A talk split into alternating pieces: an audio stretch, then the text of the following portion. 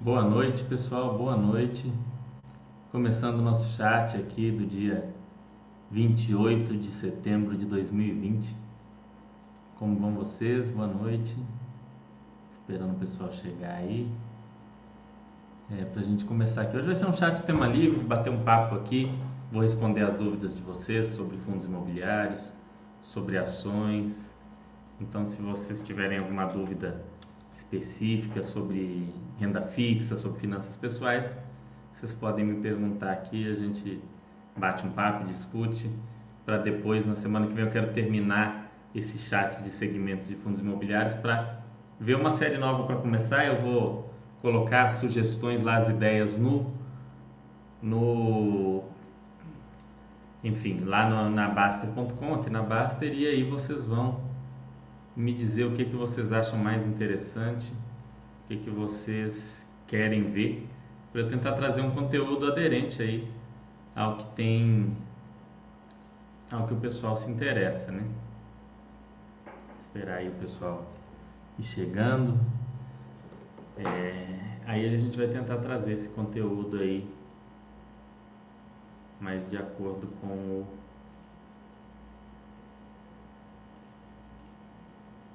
com o que vocês têm interesse aí.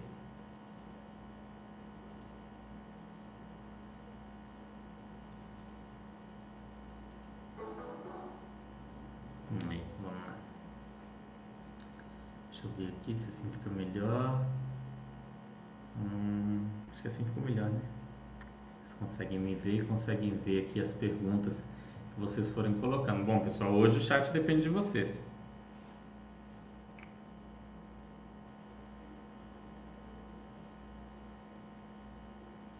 Hoje o chat. Hoje o chat depende de vocês aí provocarem, fazerem questionamentos. Enquanto vocês não perguntam, eu vou mostrar para vocês aqui um pouco da Baster.com, para quem não conhece o site. Vou mostrar aqui como funciona a Baster.com.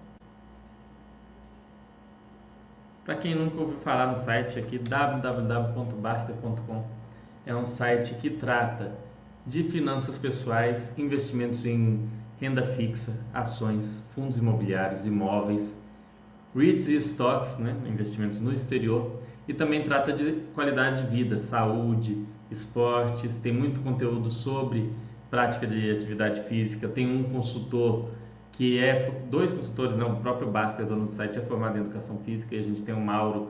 Então tem várias dicas importantes para quem quer começar a praticar um esporte, para quem já pratica, dicas de dieta, tem uma nutricionista também que dá dicas aqui no site, explica, ensina, né, muitos conceitos, isso é o mais importante.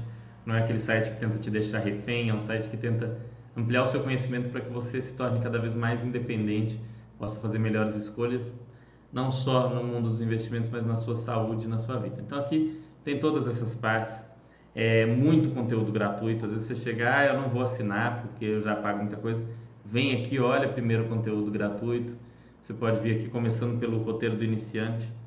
Né? É, ah, mas eu já invisto, não começa pelo roteiro do iniciante. Eu mesmo leio o roteiro do iniciante pelo menos uma vez por ano. Normalmente eu leio uma vez por ano, lá para o mês de março, abril, é, para dar aquela recapitulada para a gente não ficar é, não ficar perdido aí nos conteúdos. Olha só, aqui, meus primeiros passos, roteiro do iniciante, manuais, manuais aqui, livros gratuitos aqui. Esses livros são gratuitos mesmo para quem não é assinante.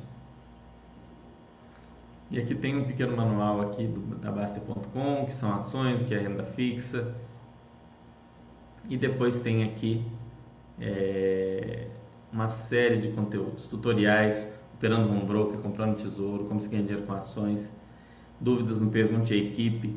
Ah, eu tenho uma dúvida, Fernando, mas eu não quero que outras pessoas respondam, eu quero que você responda. Então você vem aqui em Baster Blue,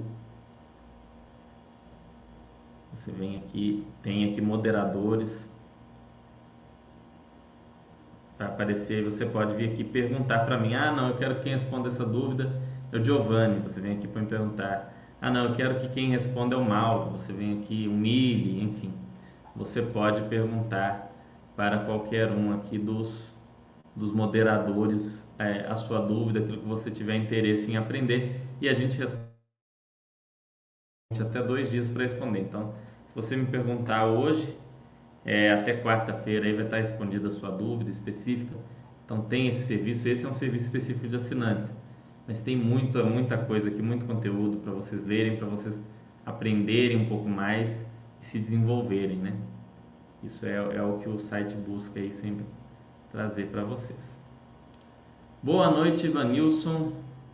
Tudo bem? Boa noite. A situação da Cielo é para se preocupar com relação ao novo cenário da modalidade de pagamento e aumento da concorrência. Olha, Oliveira Diniz, tem vários é, vídeos aqui no site sobre a Cielo. Eu recomendo que você veja. Tem do Mili, tem do Cenezino. Veja as avaliações. A situação da Cielo é diferente daquela época em que ela vivia num monopólio, depois né, duopólio ali, que era ela e a rede. Ela tinha um domínio muito grande, as duas tinham um domínio muito grande do mercado, cobrava o quanto queria. Agora está tendo toda uma revolução dos meios de pagamento, mas a Cielo está participando disso, a Cielo não está à parte. Agora, ela vai conseguir é, se manter uma empresa lucrativa, ela vai conseguir continuar gerando caixa? Ninguém sabe, ninguém tem como te responder. Mas eu recomendo que você veja esses sites, esses chats de análise mais completa da empresa. É, tem vídeo do Eduardo, tem chat do Cenezino e tem do Mili sobre a empresa. Então, se possível, assista os três para você entender um pouco melhor a situação da Cielo, além de ouvir o, o último webcast. Aí você vai conseguir entender. Assim, a empresa não é um, como diz, um cachorro morto, né? Ela está ali, ela tem possibilidades. É, o mercado de adquirência não acabou, não morreu, mas, né, é, será que ela vai saber utilizar isso? Será que ela vai trazer, voltar a trazer retorno? Será que a gestão vai trabalhar bem? Eu não sei. É, ninguém, na verdade, tem como saber. Você tem que assistir os vídeos, ler né, o release o webcast e tirar sua própria conclusão. Porque é, é uma situação um pouco delicada, sim. Né? É uma empresa, empresa que vive numa determinada realidade, numa zona de conforto é, e de repente muda tudo, é complicado. É como se você trabalhasse numa empresa e aí você tem um salário fixo ali de 10 mil, não precisa fazer nada, você ganha 10 mil. E de repente o seu salário, você continua no mesmo trabalho, seu salário cai para 2 mil e aí você tem uma pequena comissão que não é tão simples de ganhar. E aí você tem que se, se reinventar e tal, e depois de anos estando naquela zona de conforto. Não é algo tão simples, mas é algo que, pelo menos a gestão parece estar tentando fazer. Como eu disse, recomendo o conteúdo dos meus colegas que dominam mais o, o, o case da empresa, né, o modelo de negócios. Boa noite, não tem dúvida sobre exclusão de empresas estatais por questão de governança, assim como de empresas que têm units. É, vamos lá, M, VM Guitar Play. Você não, não é obrigado a excluir empresas estatais, nem mesmo é obrigado a excluir units. Né? Eu tenho muito pouco de unit na minha carteira, mas tenho um pouquinho tem também uma estatal só, uma. Uma só, apenas uma estatal. É, você pode ter essas empresas. A questão é que existe uma empresa pública ou uma sociedade de economia mista, no caso, para a gente investir, tem que ser sociedade de economia mista, ela tem uma lei que criou essa empresa. Então, nessa lei, é, você tem que entender o seguinte: nessa lei, o, o ente público, né, a administração em qualquer uma dessas esferas, estadual, federal, enfim, qualquer uma dessas esferas, ele tem um objetivo maior, né, que é a princípio interesse público. E a gente sabe que o interesse público nem sempre vai casar com o interesse dos acionistas. Além disso, tem a falcatrua, a picaretagem, a pilantragem também, que a gente não pode ser ingênuo e fingir que não existe, porque de fato existe. Então tem esse outro ponto também é, o uso da empresa para fins políticos, ou seja, ah, eu ganhei a eleição, eu prometi a administração da empresa da sociedade economista tal para o, o cara do partido A ou B, para o filho de não sei quem, para o parente de não sei quem, isso acontece.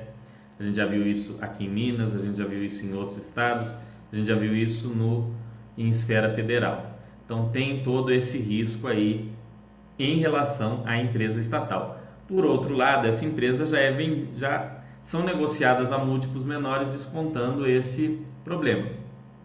E na maioria é, dessas empresas também tem um dispositivo antifalência. Como que é isso? Se a empresa estiver muito perto de quebrar, a União ou o Estado, ou seja quem for, tem que aportar dinheiro na empresa, diluindo todos os acionistas, né? Mas aporta dinheiro ali impedindo a empresa de quebrar. Então tem esse essa segurançazinha a mais também. Tudo tem lado bom e tem lado ruim. Você tem que estar sempre ciente disso. Infelizmente, você nunca vai achar um investimento perfeito.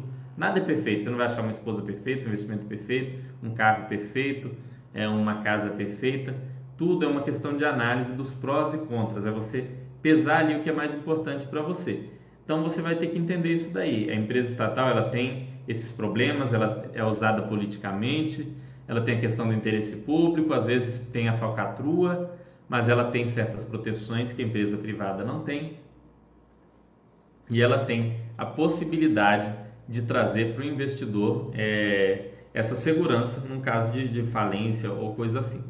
Então você pode é, ou fazer como eu, colocar um percentual pequenininho da carteira eu não acho legal é você investir só nesse tipo de empresa ou concentrar sua carteira nesse tipo de empresa, porque elas têm um potencial de retorno menor também no longo prazo, já que ela não visa tanto o crescimento, elas não visam tanto o desenvolvimento dessas empresas. O objetivo dessas empresas nunca é crescer ganhar mercado e coisa assim.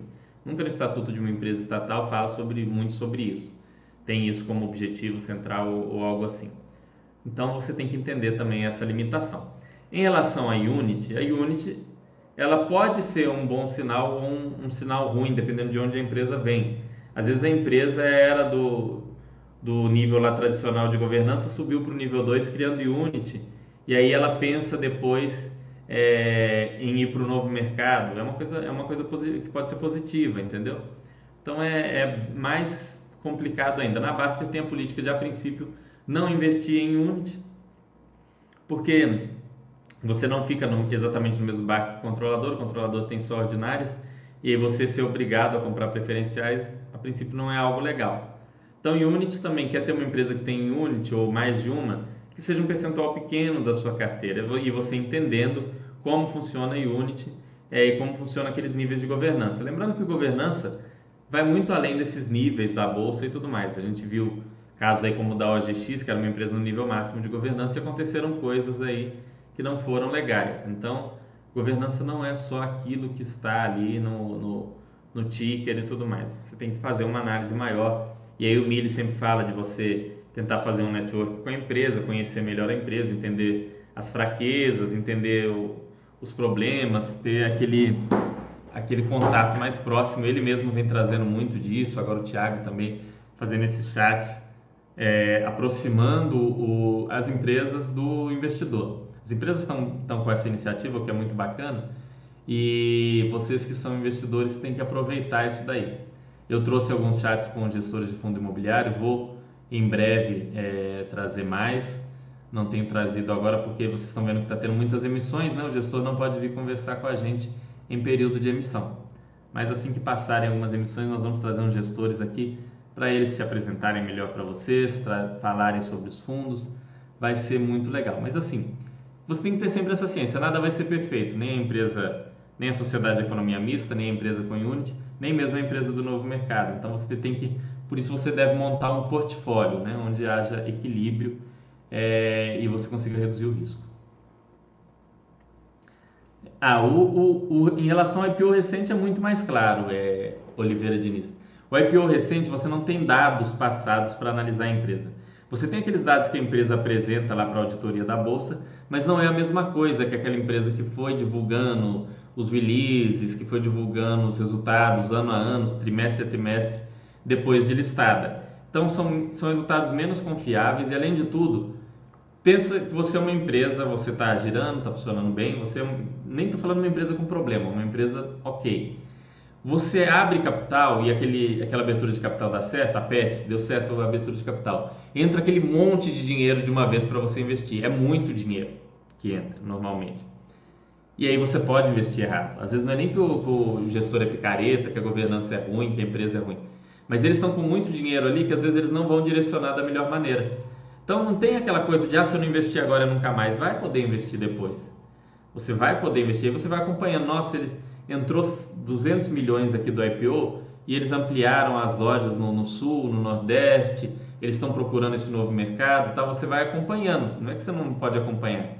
Você pode acompanhar, você vai entendendo a empresa. E você falou, opa, peraí, os caras estão fazendo um trabalho bacana, eles estão é, fazendo bons investimentos, eles estão com ideias legais, está dando certo esse caminho que eles estão seguindo, os resultados que estão sendo apresentados aí nos releases, os resultados que estão sendo apresentados trimestralmente estão legais, estão dentro daquilo que eu acho que faz sentido. Então vou começar a investir aos pouquinhos, coloca lá meio por cento da carteira, um por cento da carteira e aumenta na medida em que a empresa for te provando que ela merece ter um espaço na sua carteira. Mas não tem porque se afobar e comprar a empresa no IPO, tá? Não é tudo ou nada. Felizmente a gente tem um mercado secundário com boa liquidez. Você sempre vai ter a possibilidade de comprar empresas, é, especialmente as que a maioria hoje abre listado no novo mercado, então tem boa liquidez, bom free float. Não precisa ficar muito preocupado com isso. Fiquei meio na dúvida sobre o CAPEX e a depreciação e amortização. Já vi uma literatura que o CAPEX deve sempre cobrir DIA. Não é sempre cobrir, é, Roosevelt. O que, que acontece, pessoal? Para quem não sabe, depreciação e amortização são despesas que as empresas têm não caixa. O que é uma despesa não caixa? É, uma, é algo que é uma despesa, mas eu não estou pagando, não estou tirando aquele dinheiro do bolso e gastando. Vamos supor, eu construí uma fábrica. E aí minha fábrica tem equipamentos avaliados em um milhão. Daqui a um ano, a Receita Federal ela estabelece, né, Receita Federal em conjunto com a CVM e tudo mais, certos critérios né, contábeis para falar assim, olha, esses seus equipamentos vão depreciar X%, vamos colocar 10%, depois de um ano. Aí qual que é a lógica? Não, já que depreciou 10%, eu tenho que colocar 10% em CAPEX para recuperar aqueles equipamentos e eles se manterem competitivos. Não necessariamente, isso varia muito de caso a caso da empresa. Tem empresa, como por exemplo essas de energia elétrica que fazem transmissão e tudo mais, a depreciação e amortização delas é muito grande, é muito grande. E não é algo que precisa ser reposto o tempo inteiro, tá? É tudo calculado no ato de, da, da concessão ali durante o procedimento licitatório, já é planejado pela empresa. Então ela tem um planejamento de CAPEX, do quanto ela vai gastar, e tem a depreciação e amortização, que é pelas regras da receita, que é pelas regras contábeis. Então não necessariamente vai casar. O fato do CAPEX ser menor que o DIA não significa que a empresa está deixando, por assim dizer, os ativos apodrecerem. E o fato de ser maior também não significa necessariamente que a empresa está crescendo. Mas se for maior, a gente espera que a empresa cresça, espera que a empresa gere mais valor, que ela tenha aí, consequentemente, um aumento do patrimônio, um aumento da geração de caixa, um aumento dos lucros, que se não for visto, é o que o Basta chama lá de mão na cumbuca, né? para onde está indo o dinheiro. Então, é, não necessariamente deve cobrir. Tá? Você tem que olhar caso a caso da empresa. Outra dúvida, o capital de terceiro seria somente a dívida? Ou entra também o dividendo e juros sobre capital próprio? Dividendo e juros sobre capital próprio, é, é, eles passam pelo DRE. O juros sobre capital próprio e dividendo eles são diferentes. O juros sobre capital próprio ele vem lá em cima no DRE, tá? No pagamento de juros. Ele não ele não está no balanço lá no ativo e passivo, no, no, capital próprio de terceiros. O dividendo também é, é uma despesa, né? Com dividendos. Então não é, não está ali na composição do patrimônio o dividendo, ok? Ele tá, a princípio ele vai estar tá do lado esquerdo lá no ativo, lá em caixa, depois ele vai sair ali, né? Ele vai ser pago, reduzir o, o, o caixa, reduziu o, o, patrimônio e entregou para o acionista o dividendo. Por isso que o Baster fala que o dividendo não faz diferença, um dos motivos, né? Porque é um dinheiro que sai de dentro da empresa, que estaria girando ali na empresa, vai para o seu bolso. É, então a empresa tem que dividendo bom é o dividendo da empresa que sabe o que faz, né? A empresa ela sabe, ela entende que não há um investimento mais interessante naquele momento internamente que vale mais a pena ela dar o dinheiro para o sócio. Então não é toda a empresa que faz isso. O antigo BSR trocou a gestão. A gestora atual tem um histórico semelhante à antiga, me refiro a boas gestões. Pelo que eu pesquisei, arrogância, e eu vou ser honesto, eu não pesquisei tanto, sim, é uma gestora boa, com histórico forte no mercado imobiliário. Vou tentar trazê-los aqui, tá? É, pretendo tentar trazê-los num, num, futuro próximo, mas eu não posso dizer assim, são bons mesmo, porque o que, que define uma gestora boa? É você ver o histórico, é o, é o tempo que mostra quem é a boa gestão e quem é a má gestão. Porque no, no PowerPoint, muita gente é. Praticamente qualquer gestão é maravilhosa no PowerPoint, né? Põe apresentações, fala que vai fazer, tem ideias, tem projetos, mas na prática nem sempre é assim. Boa noite, José, José Valtinho. Boa noite, Ted.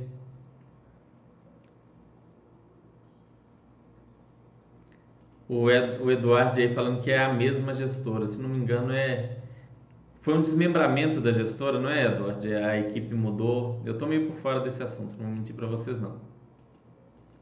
É, eu acho que teve uma coisa assim, um desmembramento, teve um, teve algum caso assim. Não sei se eu estou fazendo confusão, talvez eu tenha feito confusão também, igual o arrogância. Bom, podem ir deixando suas dúvidas, pessoal, principalmente se vocês quiserem alguma discussão aí sobre algum assunto. Vamos ver o quadro da UBSR? Vamos ver se tem algum, algo sobre esse assunto. Que é o melhor lugar para vocês se informarem sobre um fundo imobiliário eu vou, é aqui no quadro, aqui onde tem as discussões. Vou mostrar para vocês, ok? Para vocês poderem é, ver aqui.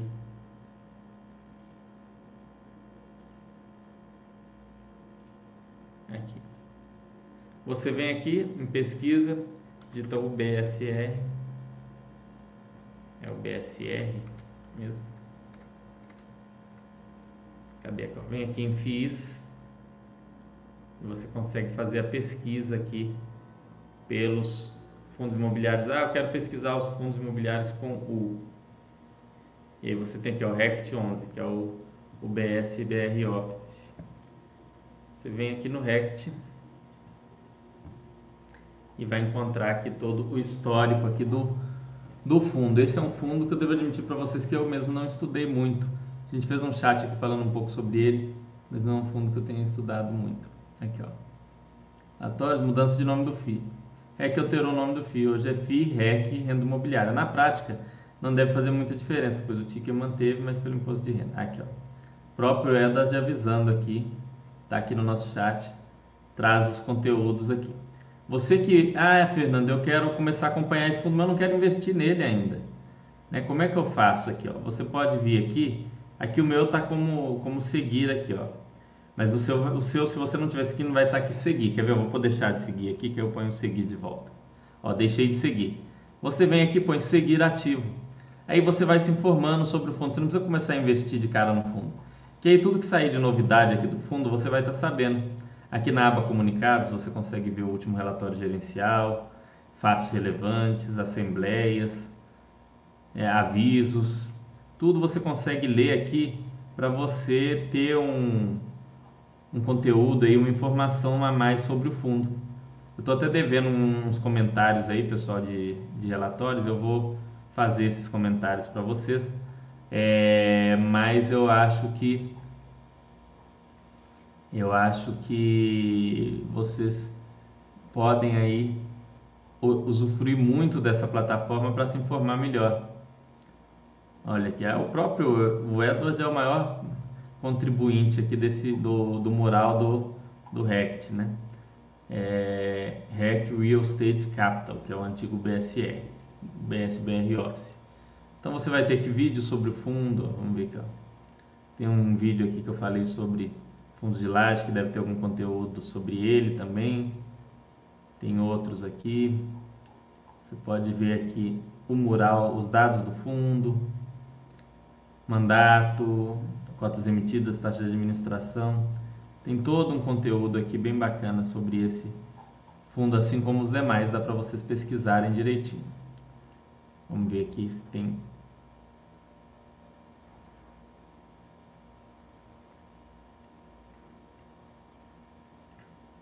Ah, o Edward explicando aqui, ó.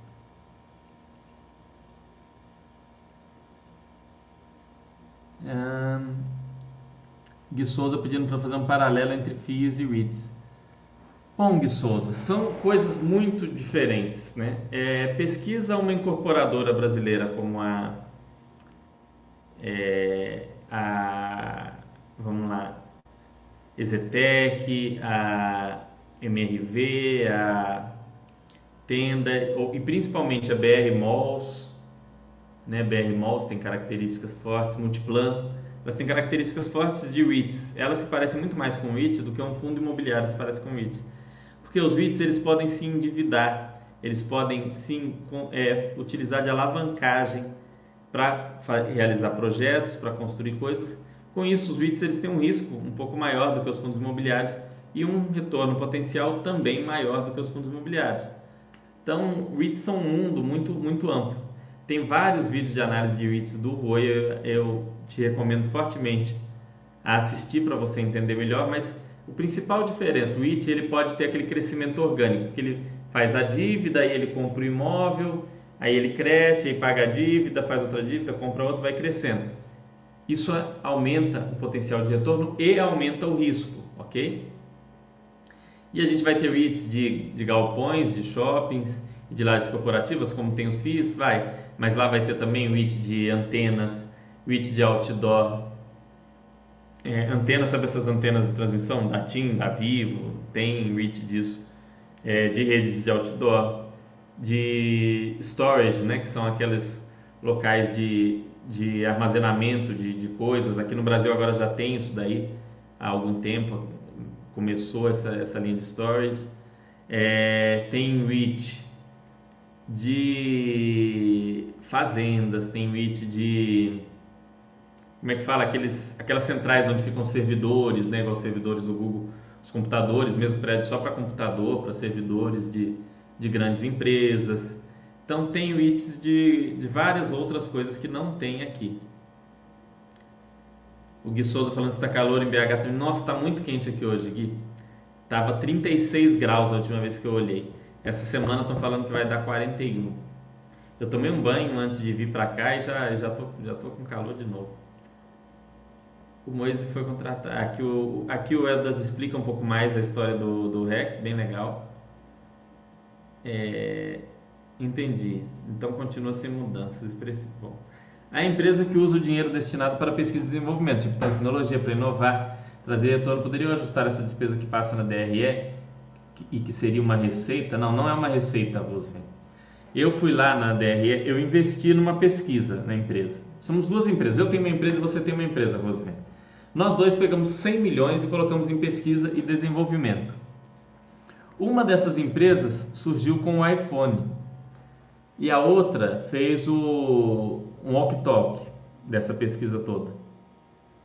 Ou seja, o dinheiro de uma, a despesa com pesquisa virou pó, porque aquela pesquisa não deu em nada, e a outra, é, a pesquisa gerou um ativo que vai dar muita receita para a empresa, às vezes durante décadas. Então, pesquisa é uma despesa. Existem algumas escolas aí que vêm diferente, mas para mim pesquisa é uma despesa. É uma despesa importante, assim como quando você é, gasta com, com troca de equipamento, é uma despesa importante. Mas não necessariamente vai trazer retorno. Ninguém faz pesquisa e desenvolve esperando que não vá ter retorno, mas nem sempre traz retorno, né? É, coloca aí a Microsoft e a Nokia na parceria lá pelo Windows Phone. Eles achavam que ia explodir a boca do balão, mas não deu em nada. Ninguém usa aquilo, né? Todo mundo fala mal e tal. É, então, não necessariamente porque fez uma pesquisa foi um bom investimento que vai gerar receita. Eu posso estar desenvolvendo alguma coisa, essa coisa vai dar certo, ótimo. Normalmente nesse processo também de pesquisa e desenvolvimento várias coisas dão errado até uma dar certo, então é, é bem diferente. Gui Souza falando aqui que tem também os vídeos de data, é, data center que eu quis dizer, prisões, tem prisões.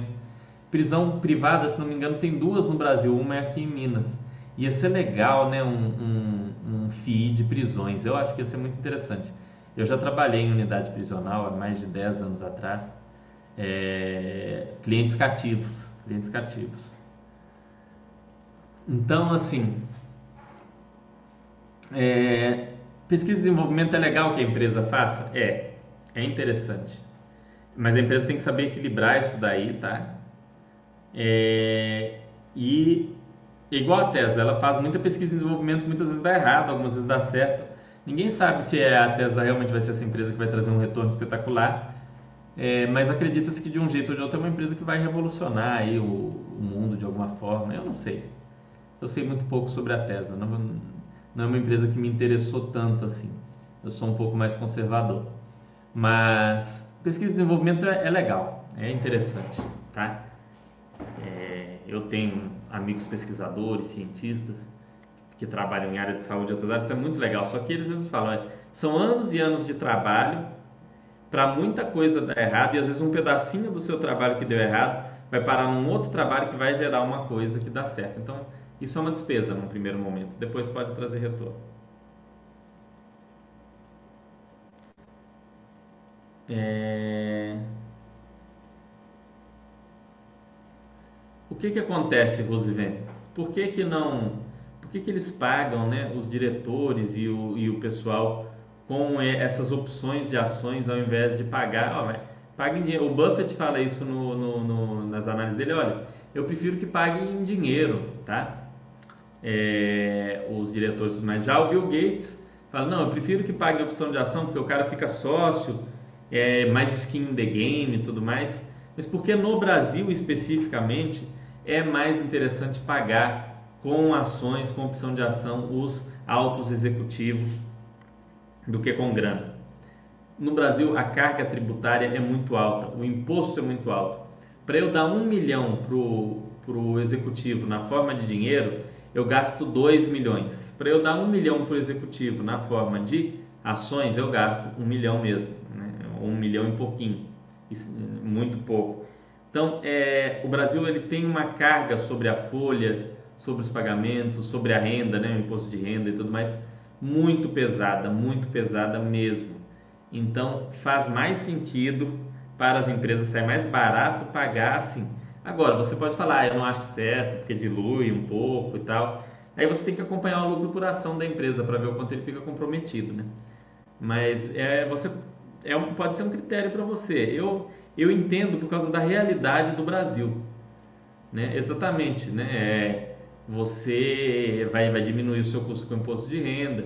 E aí, quando você paga para o cara na forma de, de dinheiro, você pagou o seu imposto de renda, você pagou o cara, e ainda depois o cara ainda vai pagar um tremendo imposto de renda lá de, de 27,5% né, por cento em cima daquilo dali além de outros, outros mil taxas e contribuições e coisas que o, que o Estado inventa. Então, faz sentido do ponto de vista da empresa fazer esse movimento. Você pode dizer, olha, eu não gosto, eu acho que não deveria e tal. Você pode até mandar um e-mail para a gestão da empresa para que eles te expliquem, né, para o RI, eles, por que, que eles pagam assim, dessa forma, é, se os salários estão em conformidade com, com os do mercado. Você pode perguntar isso e ver se eles respondem, ok? Não tem nenhum problema, é um direito de você como, como acionista, mas eu acho que é o seguinte, a análise é simples, estão gerando realmente valor para a empresa esses caras? Ah, a empresa está indo de mal a pior, cada ano o lucro é menor, a empresa só passa dificuldade e o salário dos caras só aumenta, aí está indo para um caminho ruim. Agora não, a empresa vem crescendo é, e a bonificação é sobre um percentual desse crescimento, então conforme os caras trazem resultado, eles ganham essa bonificação. Aí eu acho bacana, porque gera um incentivo positivo, ou seja, a empresa melhora, melhora para o executivo. Então o executivo vai querer sempre que a empresa melhore mais para a vida dele melhorar mais e, e assim sucessivamente. Então tem que ser analisado caso a caso.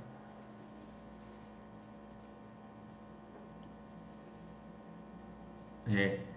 É, você vai falando que estava associando com taxa de administração. É, não, é, o pessoal confunde. A, o pessoal fala, a ação não tem taxa de administração, o FII tem. Mas quando você paga numa empresa é, o salário do, dos funcionários todos, não só da alta diretoria, da alta diretoria também, mas quando você paga o salário até do chão de fábrica lá, daquele cara que está na Ambev no, no, caminhão levando a cerveja, até lá o, o pessoal que é diretamente ligado ao 3G, ao Cicupira, ao Lema e tudo mais. Quando você paga o salário desse pessoal toda, é uma espécie de taxa para administrar aquela empresa toda. Então todos esses caras são pagos para fazer aquele negócio funcionar e gerar valor. O fundo imobiliário é a mesma coisa. Os caras são pagos para fazer aquilo funcionar e gerar valor. Eu não vejo pagar essas pessoas como uma coisa negativa. Se, se eu não quisesse pagar nenhuma das pessoas, eu teria que empreender e montar uma empresa individual e fazer tudo isso, alugar imóvel, fazer cerveja, abrir banco, se eu não quero pagar nenhuma dessas taxas, eu tenho a opção de empreender. Né, vou, vou ter que contratar um contador, pagar mil impostos, tratar com a burocracia e, e aquela coisa toda, mas eu não vou pagar essas taxas. Essas taxas é o que eu pago pelo lado cômodo de eu ser sócio de um fundo imobiliário ou sócio de uma empresa de uma ação. Isso é no mundo inteiro, não é só no Brasil. Tá? As pessoas que podem reclamar assim, ó, essa taxa está desproporcional do mercado, coisa assim, mas as pessoas que reclamam de pagar esse tipo de taxa é, é porque ainda não entenderam como funciona. Não tem, there's no free lunch, né? não tem nada grátis. Tudo tem que ser pago. Boa noite, Carlos, grande Carlos aqui com a gente. Carlos de Floripa, né, Carlos? Você, um abraço pessoal aí de Florianópolis. Quando a pandemia passar, eu quero ver se eu vou aí para Santa Catarina. Eu tava falando isso hoje com a minha namorada da gente ir para Balneário Camboriú aí depois da pandemia passear. Bom, pessoal, tô aqui. Se vocês não perguntarem, eu vou em breve encerrar o chat aí. É, vou trazer, vou deixar para semana que vem para trazer mais coisa, porque semana que vem eu vou fechar essa parte de segmentos de fundo imobiliário e aí eu já vou eu, tô com algumas ideias, eu vou colocar porque eu quero a opinião de vocês, porque vocês que participam, vocês que assistem. Então eu vou colocar ali as ideias que eu tenho de conteúdos para trazer para vocês falarem aquilo que vocês têm mais interesse. Eu quero fazer um chat, né? É, em, em consonância com aquilo que vocês querem aí de conteúdo para para a gente bater um papo legal aí e se e se entender melhor. Investir em fundos de fundos vale a pena, José Valtinho falando. Olha, José Valtinho, fundos de fundos você paga a taxa de administração de maneira dobrada, é o que é um problema, né? Porque ainda que você, ah, não, paga a taxa de administração é ok, é ok, mas em fundo de fundo você vai pagar mais, porque você vai pagar uma taxa para a pessoa escolher os fundos. É, você não, não tem garantia de que aquela estratégia do cara vai funcionar bem. Fundo de fundo, a lógica dele seria: olha, você é um investidor que não quer perder tempo estudando, escolhe dois ou três fundos de fundos, porque eles vão ser mais tranquilos. Não são, são mais voláteis do que os fundos normais, do que os fundos que não são fundo de fundo. Então tem mais volatilidade no fundo de fundo. É, ele vai melhor quando o mercado está tá bem, ele vai melhor que os outros fundos, quando está mal vai pior. Ele é mais volátil, ou seja, ele tem esse risco a mais, apesar de ter é, uma diversificação interna melhor. Então eu acho que de maneira geral o fundo de fundo não é tão interessante.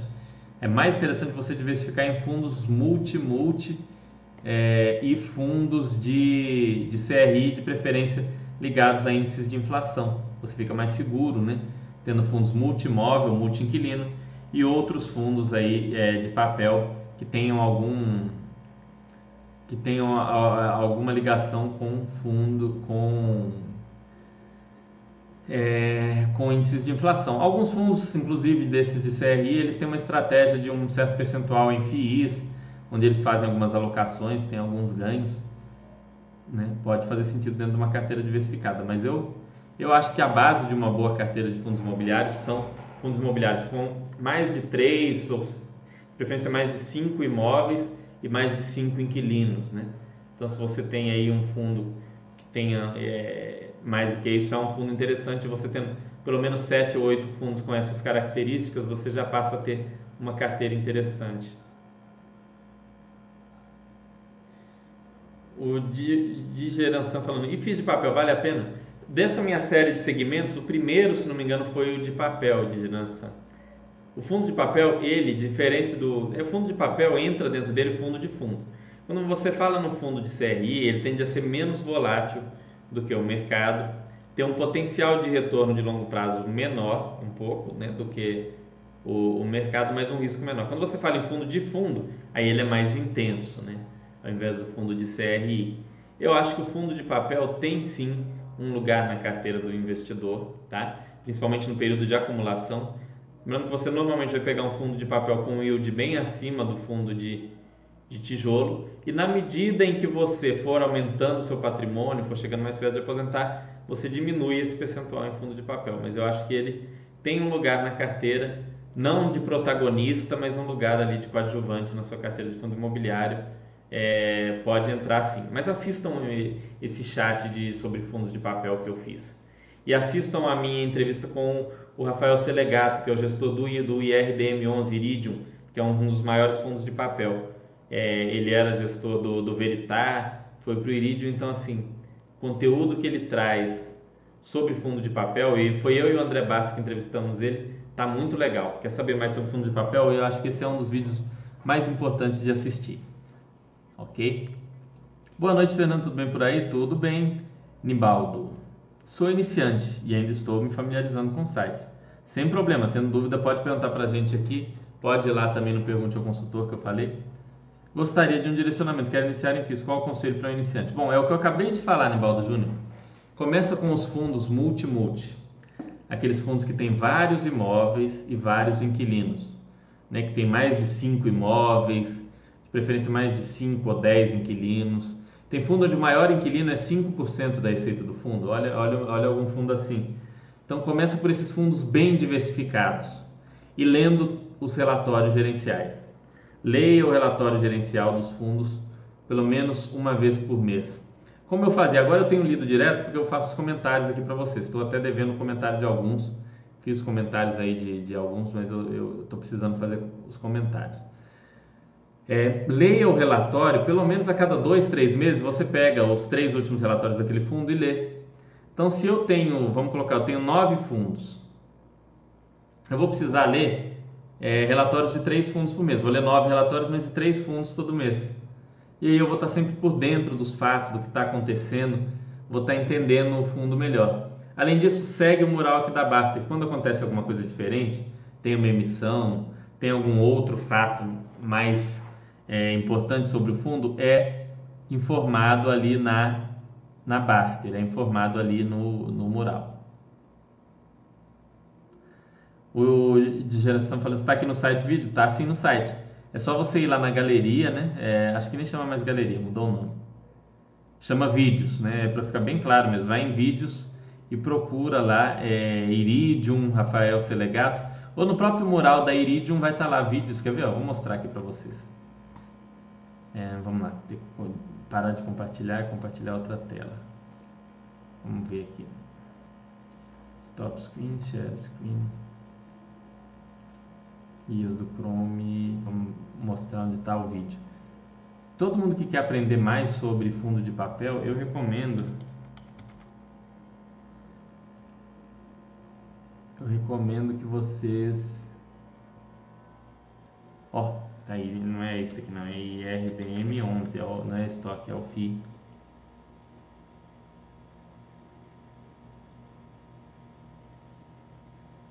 Aqui, ó. Tá aí. Iridium recebíveis. Aí vocês vêm aqui em vídeos. E tá aqui, ó. É o único vídeo que tem. Tá aqui no. Você vem no Iridium, já vem em vídeos, é o único, ó. Basta.com convida com o André Bassi e Iridium, Iridium Recebíveis. Foi eu e o André entrevistando o Rafael Selegato. Foi muito legal esse chat. Vai ajudar vocês a aprenderem muito sobre esse fundo e sobre fundos de papel em geral, porque a gente discute alguns pontos que vale para qualquer fundo de papel. Então é, é um chat que eu acho que é imperdível para quem quer começar a investir nessa categoria de fundos imobiliários, ok? Porque liga de gestão passiva não tem perspectiva de crescimento, mas fico pensando se isso é problema. Olha, Nico, Nicopérnico, eu acho que no longo prazo, né, a gestão passiva, é, ela tem um potencial menor de trazer retorno. Ela tem, né? não é eu acho, ela tem um potencial menor de trazer retorno. Mas ela acaba tendo um risco um pouco menor, desde que sejam imóveis muito bons, muito bem localizados e que o gestor mantenha atualizando esses imóveis, reformando, consertando. Acho que um bom exemplo de gestão passiva, dois bons exemplos, onde a princípio está indo tudo mais ou menos legal, é o HGPO, né, que é um fundo de gestão passiva que tem dois imóveis super super bacanas aí do, do, do, do, do CSHG e o, o ONEF, o One, né, do pessoal da Rio Bravo também são fundos de gestão passiva, mas que têm imóveis muito atuais, que estão sempre também em constante é, avaliação de reforma, manutenção e tudo mais, Então eles têm um potencial de retorno menor, porque eles não podem fazer uma compra de um ativo muito interessante e trazer um retorno muito melhor para o cotista, mas ao mesmo tempo ele é mais previsível, né? Então a gestão passiva tem sim lugar, né? pode ter sim lugar na carteira do investidor, é... principalmente quando tem uma carteira maior. Eu acho que pode ser interessante. Mas eles pecam muito na diversificação, né? Os fundos de gestão passiva. Que bom, Nibaldo, que, que te ajudou. Veja esse chat. Se ah, restou dúvidas, você vai lá no Pergunte ao Consultor que eu mostrei aqui no início. Me manda a sua dúvida lá que eu respondo para você, tá? É, no que puder te ajudar aí a aprender mais sobre os fundos imobiliários de maneira geral, fundo de papel, fundo de tijolo, manda pergunta que a gente está aqui para ajudar vocês a, a saberem mais sobre isso, ok? Vamos lá, pessoal. Estou esperando mais perguntas aqui. Senão já vou encerrar. Já é quase 9h50 aqui. Tá um calor terrível aqui em Belo Horizonte. Meu Deus. Fazia um bom tempo que não fazia tanto calor aqui. E eu não tenho. É... Eu não tenho. Eu não tenho. Como é que fala? Eu não tenho um ar condicionado aqui, então eu acabo eu acabo assando aqui. Né? É, mas é isso. Bom, pessoal, eu vou, como eu disse, semana que vem eu vou fechar a parte de segmentos e aí eu já vou provavelmente colocar em votação o tema para é, os vídeos seguintes. Se vocês tiverem alguma ideia, ah, Fernando, eu quero uma, uma, uma série de vídeos sobre finanças pessoais, eu quero uma série de vídeos sobre renda fixa, eu quero uma série de vídeos sobre montagem de portfólio, né? eu quero uma série de vídeos que fale sobre renda passiva. Eu quero. Aí você coloca lá a sugestão, pode me mandar no perguntas ou pode colocar lá no mural, lá é só me marcar com arroba Fernando, eu vou ler, vou ver as sugestões de vocês. Depois eu vou colocar lá uma votação com algumas possibilidades do que fazer para a gente poder trazer esse conteúdo bacana é, e, e, interessante para vocês, para que vocês aproveitem ao máximo, né? É, a ideia é que vocês saiam daqui sempre sabendo mais do que sabiam antes do, do chat. Então, nada mais justo do que vocês decidirem o que, que a gente vai, vai fazer. Gui Souza falando que será excelente retornar os vídeos com gestores. Vou sim, Gui, vou, vou buscar fazer isso quanto antes, tá? É, tentar trazer alguns gestores aqui para falar de conteúdos legais. Tem saído alguns fundos imobiliários diferentes, interessantes. Quero trazer os gestores para falarem desses fundos. É, vai, isso já é um projeto aí, mas é infelizmente é um projeto que não depende só de mim, né? Às vezes eu convido e eu sou um pouco assim, isso é até um defeito meu. Se eu chamo, a pessoa fica meio assim, me enrola e tal, eu meio que largo para lá. Eu não sou muito de insistir, eu vou melhorar um pouco nisso, vou tentar ser um pouco mais chato, um pouco mais insistente, porque vale a pena, é um conteúdo de, de qualidade que vale a pena trazer para vocês. Mas isso com certeza não, não é algo que vai ser esquecido ou deixado de lado, não, você pode ter certeza, ok?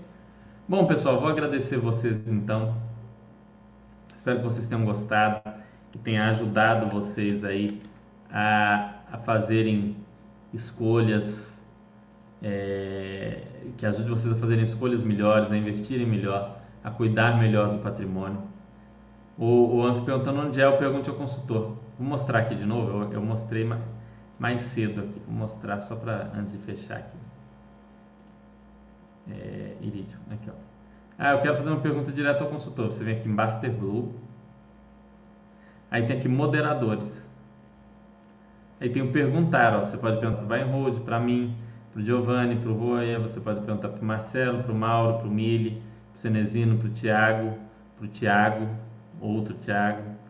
Você pode perguntar aí para quem você quiser, é, o que você quiser, que a gente está sempre disposto aí a responder vocês no, no, no, no, tempo mais rápido possível. Eu falo que eu levo normalmente até dois dias, então se você me perguntar hoje, até quarta-feira você já tem a sua resposta. Ok? E aí eu tento responder da maneira mais embasada, não, não falar besteira para vocês. É...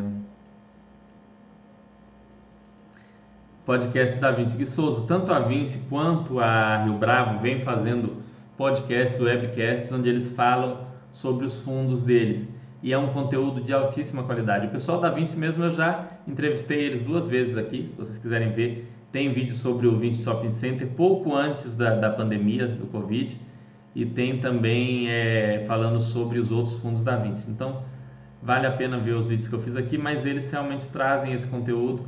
Recomendo que vocês ouçam, sim, não só deles, mas o da Rio Bravo também, é, que está um conteúdo legal. Queria que você falasse sobre o fundo do Habitat 11. Trago ele no próximo chat, José Valtinho, que eu vou fechar essa parte de segmentos e ele é um pouco diferente, vale a pena trazer ele sim. Mas ele é um, é um que leva um chat para falar, não dá para falar dele em 10 minutos. Mas vou, vou tentar trazer ele sim, falar um pouquinho sobre ele e, e aí falar sobre alguns fundos diferentes, esses fundos residenciais que vem surgindo, para a gente bater um papo. GR Louveira soltou fato relevante. Será que a HGLG incorpora, já que tem recursos, seria bom para os cotistas de ambos os FIIs? Qual foi o fato relevante? Vamos ver aqui, vou ver, já que eu fiquei, até fiquei curioso, que eu não vi esse fato relevante. Às vezes, muitas vezes vocês estão mais bem informados do que eu, eu acho isso legal. Vamos lá, GR Louveira, vamos ver aqui fatos relevantes comunicados. Fato relevante, já soltou agora aqui pouco tempo. Credit Suisse informaram os cotistas que 5% das cotas solicitaram a fim de liberar sobre a realização na venda da totalidade da participação do fundo no empreendimento quando autorizar efetivar a venda a melhor preço condições de pagamento afetadas, com a consequente liquidação do fundo. Ah, é para votar a liquidação do fundo, tá. É, não sei. Potenciais compradores desse fundo, né? HGLG, GGRC, mas é, uma, é mais o estilo do HGLG, né? VILG, não sei. BTG Logística, BTLG, não necessariamente vai ser o fundo da CSHG, né? Até mesmo porque tem um conflito de interesse. Boa noite, mestre ancião. Então, obrigado, pessoal. Uma ótima noite para vocês. Espero que vocês tenham gostado, que tenha ajudado vocês aí de alguma forma o, o, o nosso conteúdo aqui. É, e na semana que vem estamos aí nesse mesmo horário, nesse mesmo canal do YouTube. Um abraço, até mais.